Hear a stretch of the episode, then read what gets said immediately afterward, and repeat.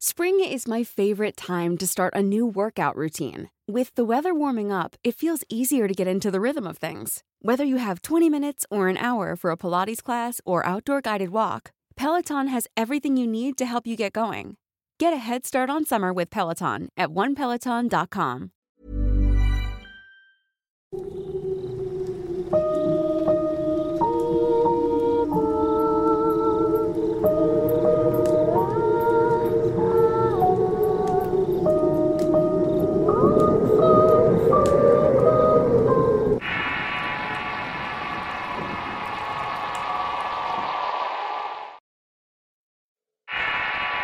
Sobrenatural. Historia basada en una experiencia del soldado Jiménez. Escrito y adaptado por Eduardo Liñán para relatos de horror. Nací y crecí en la frontera norte de Tamaulipas, muy cerca de Matamoros. Desde que tuve uso de razón sufrí de muchas carencias. Mi madre se dedicaba al narcomenudeo y a la vida galante. De ahí que no conociera a mi padre y ni siquiera ella sabía quién era. Siempre estaba descalzo y jugando con otros niños miserables al igual que yo. Todos abandonados y con hambre todo el tiempo. Así crecí y las calles de la colonia marginal donde vivía me hicieron un joven rebelde que siempre se la vivía peleando para defender su vida o evitar que los tratantes me llevaran. Tal como lo hacían con otros niños de escasos recursos que a veces desaparecían sin dejar rastro. Entrando la adolescencia era común que anduviera en las calles, entre pandillas y sobreviviendo incluso robando. Mi madre en ese entonces ya me había abandonado para irse con un gringo que le había prometido hacerle ciudadana americana si se iba con él. La verdad es que nunca la volví a ver. Lo único que me dejó de despedida fue su bolsa con un encendedor y una imagen de algún santo que no recuerdo. Al verme solo fui a pedirle asilo a un tío lejano de mi madre que de inmediato me puso a trabajar con él de albañil. Aunque esto no lo hice por mucho tiempo teniendo constantes peleas con él por no trabajar. Anduve rodando por muchos años haciendo chambitas para pagarme los vicios, hasta que formamos una pandilla entre amigos que robaba coches. El destino me alcanzó una de esas tardes que nos la pasábamos varios amigos de la colonia bebiendo cerveza en el parque deportivo. Resulta que llegó un camarada vecino sangrando de su costado. Lo habían navajeado unos fulanos que vivían en un barrio contrario con los que siempre peleábamos por el territorio. En ese momento la ira y la oportunidad de poder vengarnos y cobrarnos muchas afrentas hicieron que me subiera al auto chocolate de otro camarada y fuéramos a ese barrio a armar un escándalo. Después de la primera riña con unos malandros que nos encontramos en el camino, corrimos a buscar al agresor del vecino. Cuando por fin lo encontramos, las cosas se pusieron bastante serias. El fulano era parte de una célula criminal que controlaba el narco en las calles el tráfico de personas de los Estados Unidos. Enseguida de verlo se acercó el hermano del herido a reclamarle. Él era uno de mis mejores amigos y siempre había sido muy entrón y imprudente. Así que sin avisar y antes de asaltar el primer golpe contra el agresor recibió un escopetazo de un sicario que no se inmutó en dispararle. El caos se hizo presente en el lugar y corrí asustado por una calle oscura en medio de disparos y gritos, dándome cuenta que los compañeros con los que iba comenzaron a caer heridos o quizás muertos. Yo no me anduve hasta que llegué a una avenida donde caminé durante mucho rato hasta que llegué a mi colonia. Estaba asustado y sin saber qué hacer realmente. Sentía culpa, bastante culpa al pensar que había abandonado a mi amigo en aquel sitio pero era mucho mejor haber salvado mi vida. A la mañana siguiente los vecinos se despertaron con el aullar de sirenas y mucho ruido. Salí para sorpresa vi los cuerpos sin vida de mis amigos en medio de la calle. Los habían acomodado para dar un mensaje quizás o para hacer alguna clase de burla a los que según lideraban la colonia. Yo tan solo me quedé sentado sin saber qué hacer o decir. Decidí huir de la ciudad pensando que irían por mí y en cualquier momento irrumpirían en la casa de mi tío. Así que terminé yéndome con unos primos a Reynosa. Las cosas no cambiaron por irme con ellos. De hecho, mi vida sin oficio ni beneficio continuaba. Hasta que de pronto mi vida dio un giro totalmente. Cierto día íbamos mi primo y yo bebiendo cerveza cuando pasamos enfrente de un campo militar y solicitaban reclutas. Recordé entonces la frente y el miedo que sentí cuando me balacearon. En mi loca imaginación pensé que el meterme al ejército me daría armas y entrenamiento para enfrentarme a los sicarios que habían dado piso a mis amigos. Me acerqué a preguntar qué se necesitaba para entrar. El cabo que estaba en la entrada recibiendo papeles me hizo una pregunta antes de entrevistarme. ¿Por qué quieres pertenecer al ejército? Sin pensarle contesté que para defender a mi país. En ese momento el ejército reclutaba sin mayores requisitos. Así que el cabo me listó y comencé el entrenamiento militar a los 15 días en un campo del centro de México. Fueron seis meses bastante duros. Cuando por fin terminé el adiestramiento, de inmediato nos mandaron una incursión militar para combatir el narco en la frontera de Baja California. Fue mi primera salida que me enfrenté no solamente al crimen organizado, sino también a lo extraño sobrenatural. Y esto último es el motivo de este relato. Mi unidad fue trasladada a Ensenada en el estado de Baja California. Estando ahí se formó un grupo para patrullar una zona particular a unos 40 kilómetros al oriente de Ensenada llamado Valle de Ojos Negros. A primera vista parecía un desierto inhóspito pero a medida que nos adentramos veíamos campos vinícolas y tierras con sembradíos. Nuestro objetivo era encontrar una pista clandestina donde las aeronaves de traficantes cargaban para trasladar a los Estados Unidos. Mientras iba en el helicóptero pensaba en la vida que había dejado atrás y ahora estaba en una incursión militar.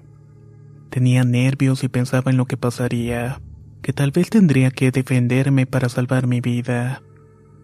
No había pasado mucho rato cuando al pasar un cerrito vimos un Cessna bimotor estacionado en medio de la nada. Fue de solo mirar el avión que el ritmo de mi corazón comenzó a aumentar rápidamente. Teníamos la adrenalina al tope y temblando de frío porque llevábamos las puertas abiertas y la brisa de las nubes nos daba en plena cara. Les juro que mis pensamientos se trasladaron a ese momento en que caminaba por la larga avenida cuando escapé del tiroteo así como la imagen de mi amigo siendo abatido. Esas ideas se fueron con la voz del teniente que llamaba las armas. En eso el piloto dio una maniobra que nos hizo dar un bajón llevándonos a tierra en segundos. Cuando por fin paramos salimos corriendo hacia la aeronave con los rifles listos para entrar en combate. El teniente se quedó en el helicóptero con un gafe francotirador. Este quería darle alcance a unos sujetos que huían por un cerrito y fue tras de ellos. En tierra nos quedamos con un sargento y con cautela llegamos hasta el avión. Los malandros habían huido pero estábamos en alerta. Dentro de la aeronave había bolsas de carga con cierre y dentro estaba la mercancía. Eran pequeños bultos que iban para el lado americano. Luego de establecer un perímetro de defensa, puesto que estábamos muy expuestos en medio de la nada, el teniente regresó y la orden fue trasladar los bultos a una caseta móvil, la cual estaba a unos cuantos metros de la pista para asegurarla. Él regresaría a la base para después volver con otro piloto que se llevaría el avión y a nosotros con parte del cargamento. La otra parte se la llevaría en el helicóptero. Al caer la noche nos quedamos en total oscuridad, siempre alertas ya que a lo lejos escuchábamos ruidos y voces que parecían decir que estábamos allí. Así que el sargento nos puso a recorrer los alrededores sin hacerle al héroe. Un compañero, el soldado Ramos, nos alertó de la presencia de algo a lo lejos, justamente a unos metros de la caseta en un área rocosa. Al mirar mejor nos dimos cuenta que era una especie de calera donde guardaban combustible y maquinaria. Ahí se veía una luz que provenía del interior de un pequeño cuarto al fondo así que cargamos con las armas listas y entramos con sigilo en la zona de total oscuridad. Luego de caminar solamente unos cuantos metros, sucedieron cosas extrañas y tenebrosas que solamente contarlo me da escalofríos. Cuando avanzamos unos metros, repentinamente se abrió la puerta del pequeño cuarto, salió corriendo un sujeto que cargaba un R-15. Pero no nos estaba apuntando. En cambio apuntaba al interior del cuarto como si huyera de algo. Estaba diciendo cosas raras como que el diablo no se lo iba a llevar. Al momento de ver el arma en las manos del tipo, un sentido de alerta se encendió en todos y el sargento con voz atronadora le ordenó: Tira tu arma, Ejército mexicano. El tipo asustado y por inercia del susto volteó y accionó el rifle dando unos tiros al suelo. El primero en accionar fue el soldado novato Ramos que le terminó abatiendo en el instante. Al hacer esto, el sargento ordenó alto el fuego y estar alertas. No dejamos de apuntar a aquella puerta y a la luz del interior como esperando a ver salir a más narcotraficantes. Fueron unos segundos que me parecieron eternos y cuando por fin visualizamos el peligro nos acercamos al abatido. De todas las cosas raras que había visto a lo largo de mi vida, el sicario abatido fue la primera de esa noche. El hombre solamente llevaba pantalón y tenis. La piel de su pecho y espalda estaba totalmente lacerada. Tenía heridas profundas que no sangraban y estaban cicatrizadas de alguna u otra forma, pero se le veían frescas. Esa herida al verlas mejor parecía más bien símbolos de algún tipo de cosas raras. El sargento decía que no era raro a veces encontrar tipos fanáticos que adoraban a la muerte y otras cosas. Más que nada con ese tipo de cosas vueltas en su cuerpo. Pero él te había ido mucho más allá al quitarse pedazos de piel para marcarse. Luego de esa primera impresión investigamos el interior del pequeño cuarto. No había grandes cosas, solamente comida y algunas herramientas. Como teníamos hambre, nos comimos todo lo que habían dejado. Sopas instantáneas, barras de pan y atún. Al terminar, el soldado de transmisión estableció comunicación con la unidad militar para reportar el hecho y la situación. El mando ordenó que nos quedáramos en el sitio mientras llegaba el apoyo. Por lo tanto, la noche iba a ser bastante larga. Antes de volver a la caseta salimos a fumar por un lado de la galera, viendo el cielo estrellado y las sombras de unos ceros que se veían a lo lejos. El sargento se estaba quejando de un olor desagradable por lo que su instinto y experiencia en campo nos hizo poner en alerta. Lo terminamos acompañando a mirar por los alrededores siguiendo el desagradable olor que se sentía. Llegamos a un templete en donde había un equipo de bombeo y por un lado estaba un registro abierto. La tapa estaba cubierta de sangre y de despojos. Cortamos cartucho, pero el sargento nos pidió que guardáramos silencio. Solamente éramos él, el soldado Ramos y yo. El sargento se asomó por el registro y vio una escalinata que llegaba al fondo de una cisterna pero la dura putrefacción que salía del sitio era evidente por lo que pidió Ramos que en silencio fuera por los demás de la tropa. Debíamos hacer una inspección en ese momento. El sargento, imprudentemente, sin esperar el apoyo, se introdujo en el registro bajando la escalinata para revisar. Yo esperaba que en cualquier momento sonaran disparos o gritos. Pero extrañamente el fondo de lo que parecía ser la cisterna estaba seca e iluminada. Hi, I'm Daniel, founder of Pretty Litter. Cats and cat owners deserve better than any old-fashioned litter. That's why I teamed up with scientists and veterinarians to create Pretty Litter. Its innovative crystal formula has superior odor control and weighs up to 80% less than clay litter. Pretty Litter even monitors health by changing colors to help detect early signs of potential illness. It's the world's smartest kitty litter. Go to prettylitter.com and use code ACAST for 20% off your first order and a free cat toy. Terms and conditions apply. See site for details.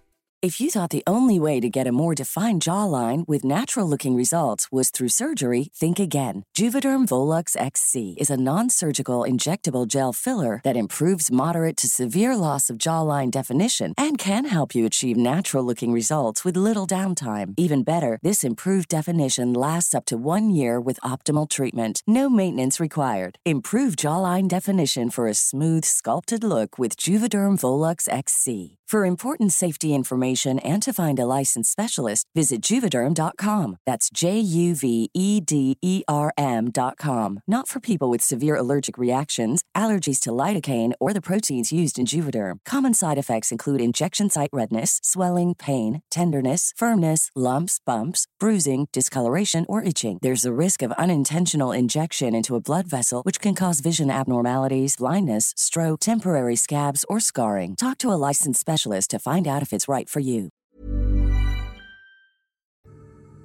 Luego de perderlo de vista, llegó Ramos con tres compañeros.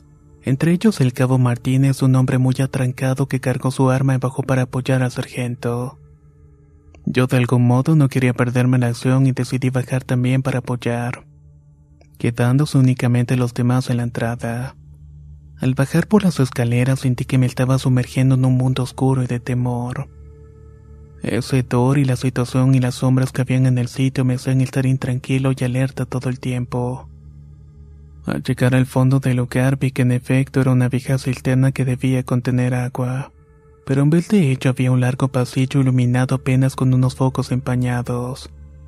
Al fondo de todo esto se alcanzaba a ver una luz tenue. Empezamos a caminar hacia la luz y a medida que avanzaba esa hedora putrefacción se hacía más fuerte. Era sofocante y las náuseas iniciales dieron paso a un dolor de cabeza por no soportar el olor. Cuando llegamos al final del pasillo nos dimos cuenta de dónde provenía. Había varios cuerpos apilados unos sobre los otros. La escena era terrible y todo estaba cubierto con líquido coagulado y apestoso. Pensamos que eran migrantes porque habían varias prendas y maletas apiladas en una esquina.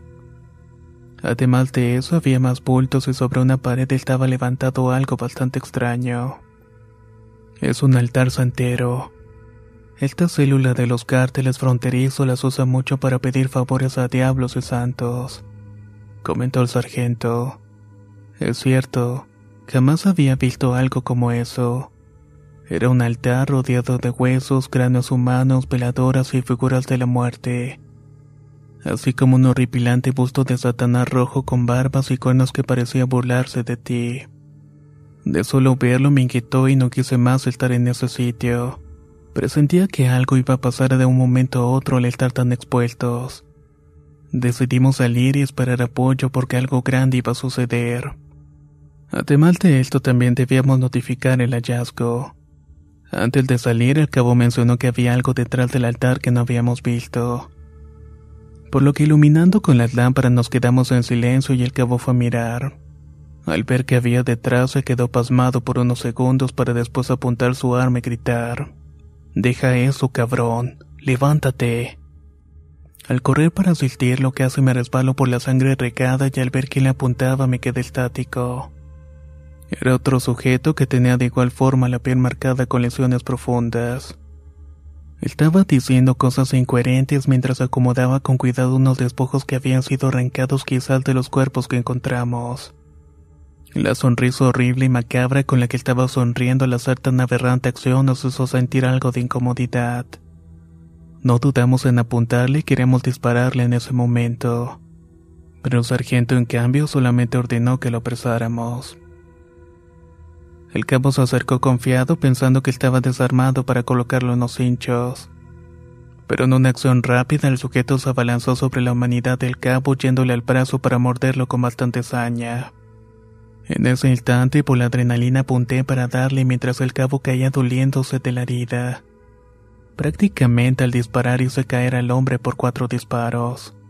Enseguida solté al cabo pero él estaba sangrando por la herida profunda que el maldito narco le había hecho. Le había arrancado un pedazo de carne y esto provocó que el cabo perdiera mucha sangre. En este punto de la historia lo que voy a contar es delicado y tal vez no deba decirlo, ya que se nos dio la orden de no hablar sobre este asunto. Pero tengo que hablarlo porque quisiera librarme de esto y poder entender qué fue lo que vimos el sargento, el cabo y yo en ese momento. Mientras intentaba parar la hemorragia al cabo, el sargento corrió por el pasillo para avisarle a los demás que estuvieran alertas y por la mochila de primeros auxilios. El ambiente dentro de aquella cisterna cambió súbitamente. Sentí un frío extraño que me recorrió de pies a cabeza la tenue luz de los focos que apenas iluminaba empezó a parpadear. Era como si obedeciera una extraña fuerza que me hizo sentir ese frío y una pesadez terrible en todo el cuerpo. Casi al mismo tiempo y pese a todo lo que pudiera pensarse como una falsedad, vi al hombre que hace apenas unos minutos había sido abatido. Estaba parado frente a nosotros viéndonos fijamente. Tenía la mirada perdida, sonriendo como si nada y como si no tuviera temor. El estrés de la situación hizo que el hombre hablara con una voz conocida y al verlo mejor me di cuenta que era mi amigo de la colonia Matamoros. Aquel que había fallecido de un escopetazo. Tenía su rostro, era su voz y la terrible e impresionante herida del pecho me lo estaba indicando. Pero ¿cómo era posible todo esto? En mi mente podía escuchar que me reprochaba el haberlo dejado su suerte en aquel sitio donde fue abatido. Esa parálisis inicial y pensar que estaba pasando todo eso no me hicieron darme cuenta que el sujeto tomó uno de los fémures del altar. Apenas iba a golpearme con el hueso cuando el trueno de un disparo resonó e hizo eco dentro de aquel sitio. Nuevamente el tipo caía al suelo por un disparo de la vereta del sargento. Cuando me acerqué a mirar era el narco y no mi amigo. Mi mente me estaba haciendo trastadas cuando apareció el sargento para atender la herida del cabo. Detuvo la hemorragia y lo levantamos para salir de aquel sitio. Nos estaban esperando los compañeros que nos ayudaron con el cabo y el de transmisiones pidió apoyo para salir de allí con el herido. Al volver a la caseta todos pudimos escuchar cómo de la cisterna provenían ruidos extraños. Eran risas, golpes y voces extrañas que nos erizaban la piel. El sargento nos pidió estar atentos y en ese momento pudimos ver algo salir de aquel registro. Era la sombra de una persona que simplemente corrió entre la oscuridad a una zona rocosa más allá. Antes de que los compañeros salieran a buscarlo, el sargento muy firme les dijo que no podían ir, que permaneciéramos en el punto y no debíamos dejar el cabo. Tan solo obedecimos las órdenes y los minutos siguientes esperando el apoyo se me hicieron eternos. Fue la madrugada cuando escuchamos al helicóptero llegar al campo. Habían traído el piloto y por tierra venían más compañeros y varios de la policía investigadora. Por la mañana el lugar estaría lleno de gente para determinar el tamaño de la situación en general de los hechos. Por supuesto que aquellas cosas no se hacían públicas, pero el sargento nos dijo que eran bastante comunes. Desde que estoy en esta zona no es la primera vez que me encuentro con estos cabrones brujos endemoniados afirmaba el sargento muy seriamente y preocupado por el cabo que seguía sedado. Cuando se fue el helicóptero se llevó al cabo herido y nos quedamos a esperar el apoyo terrestre y a la policía. Cuando terminaron las pesquisas determinaron que toda esa gente muerta en la cisterna eran migrantes. Resulta que los habían sacrificado aparentemente en un ritual de brujería. De los narcos que abatimos, el de la galera y el de la cisterna no había rastros pero eso era imposible. Le habíamos dado y vimos cómo cayeron, pero simplemente sus cuerpos habían desaparecido inexplicablemente. El teniente después habló con nosotros y todos los que íbamos en la patrulla nos pidió no decir nada y tan solo obedecer las órdenes. Lo único que debíamos hacer era salir de ese maldito sitio. Así lo hicimos y cuando éramos trasladados de vuelta al destacamento iba pensando todas las cosas extrañas que había visto y experimentado. Sigo sin entender cómo es que existe esa clase de cosas diabólicas o sobrenaturales a las cuales a veces nos enfrentamos. No hay un entrenamiento que nos prepare para todo eso. Sin embargo, muchos compañeros nos pasan y otros mueren al intentar comprender qué fue lo que pasó realmente.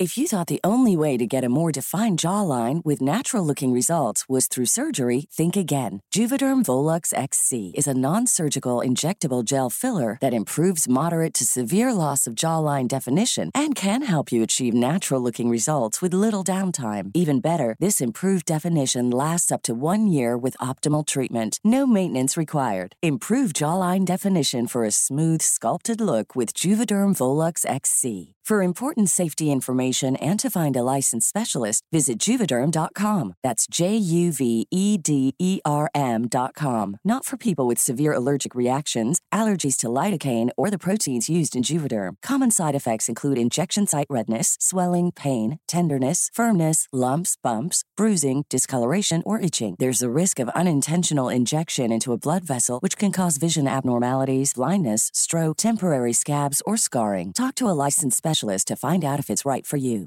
Hey, folks, I'm Mark Marin from the WTF Podcast, and this episode is brought to you by Kleenex Ultra Soft Tissues, your ally to help tackle your allergy symptoms this season. I love the change of seasons, but nobody loves pollen and all those other things floating in the air that make you sneeze during this nice weather. Kleenex Ultra Soft Tissues are hypoallergenic and allergist approved, so fight back against watery eyes and runny noses without worrying about irritating your skin. For this allergy season, grab Kleenex and face allergies head on.